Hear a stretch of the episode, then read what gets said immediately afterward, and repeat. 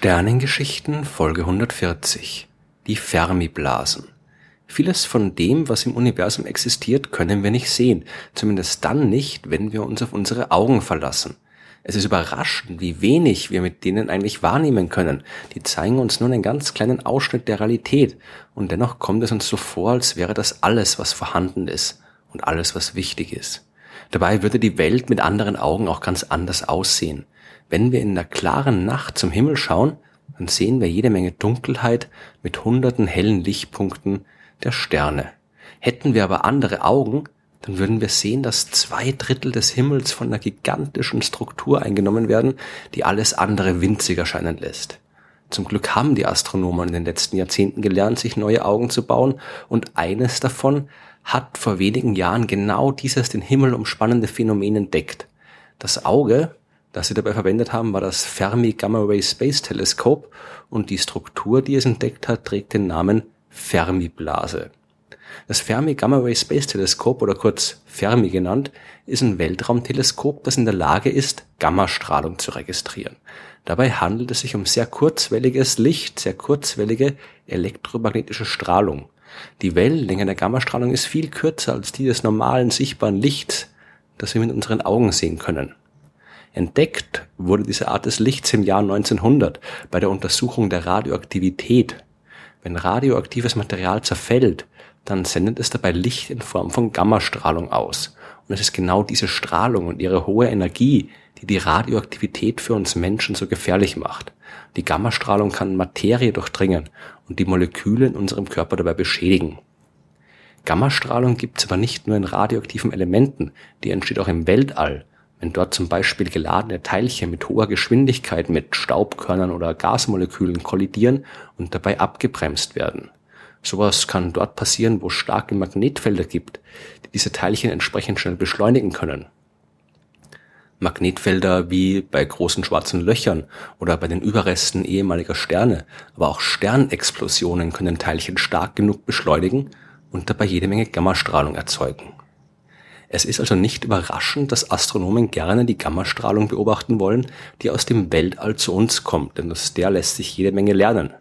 Das Problem ist allerdings die Atmosphäre der Erde. Die lässt die Gammastrahlung nicht durch. Und eigentlich ist es auch nur ein Problem für die Astronomen, für uns Menschen allgemein ist es eine ziemlich gute Sache, dass wir so vor der kosmischen Strahlung geschützt sind. Aber Astronomen wollen die natürlich trotzdem sehen und haben daher entsprechende Teleskope ins Weltall geschickt, wo sie einen direkten Blick auf das Gammalicht des Universums haben.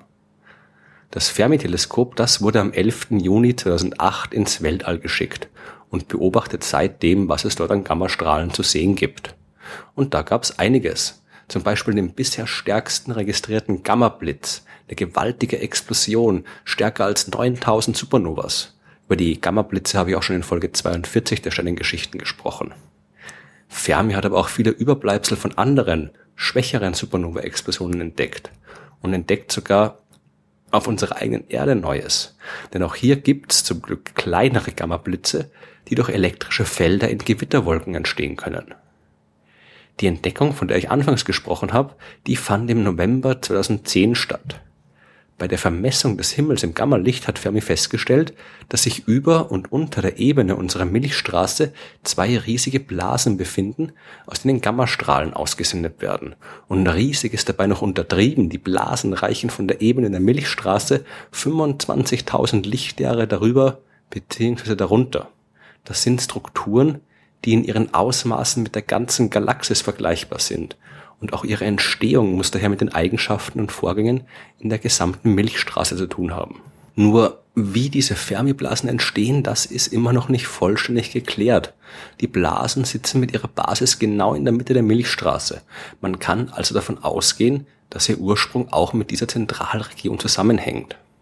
Im Zentrum der Galaxis befindet sich, so wie in jeder anderen großen Galaxie auch, ein supermassereiches schwarzes Loch, das daher auch zum Hauptverdächtigen im Fall der Fermi-Blase wurde. 2011 haben chinesische Forscher ein entsprechendes Modell entwickelt. In der zentralen Region der Milchstraße stehen die Sterne ja viel näher beieinander als in den dünn besiedelten äußeren Bereichen, in denen sich unsere Sonne befindet. Im Zentrum der Milchstraße kommt es daher öfter mal vor, dass ein Stern dem schwarzen Loch zu nahe kommt. Dann wird so ein Stern auseinandergerissen und das ganze Material, aus dem er besteht, verschwindet im Loch. Aber nicht komplett. Ein Teil davon wird auch davongeschleudert, hinaus ins All. Das passiert im Durchschnitt alle 30 Millionen Jahre. Und wenn dann das Sternenmaterial mit hoher Geschwindigkeit davongeschleudert wird, entstehen Stoßwellen in der sogenannten intergalaktischen Materie, also den verstreuten Molekülen und Atomen, die sich überall zwischen den Sternen befinden. Diese Stoßwellen können Teilchen schnell genug beschleunigen, damit sie Gammastrahlung abgeben. So entstanden im Laufe der Zeit die Fermiblasen. Das war zumindest die Hypothese der Forscher. 2013 haben niederländische Wissenschaftler allerdings ganz neue Beobachtungen durchgeführt, die auf einen ganz anderen Mechanismus hindeuten. Die haben mit einem Radioteleskop von der Erde aus ganz genau vermessen, wie sich das ganze Material in der Nähe des galaktischen Zentrums bewegt und haben auch die Stärke des Magnetfelds messen können, das von all dem durch die Gegend sausenden elektrisch geladenen Teilchen erzeugt wird. Die Ergebnisse zeigen, dass sich die Partikel dort mit bis zu 1000 Kilometer pro Sekunde bewegen. Aus der Vermessung der Magnetfelder, die dort existieren, haben die Forscher auch Rückschlüsse auf den Ursprung der Teilchenströme ziehen können und dabei festgestellt, dass die vermutlich nicht vom zentralen schwarzen Loch kommen. Vermutlich sind es doch die Sterne, die für die Fermiblasen verantwortlich sind.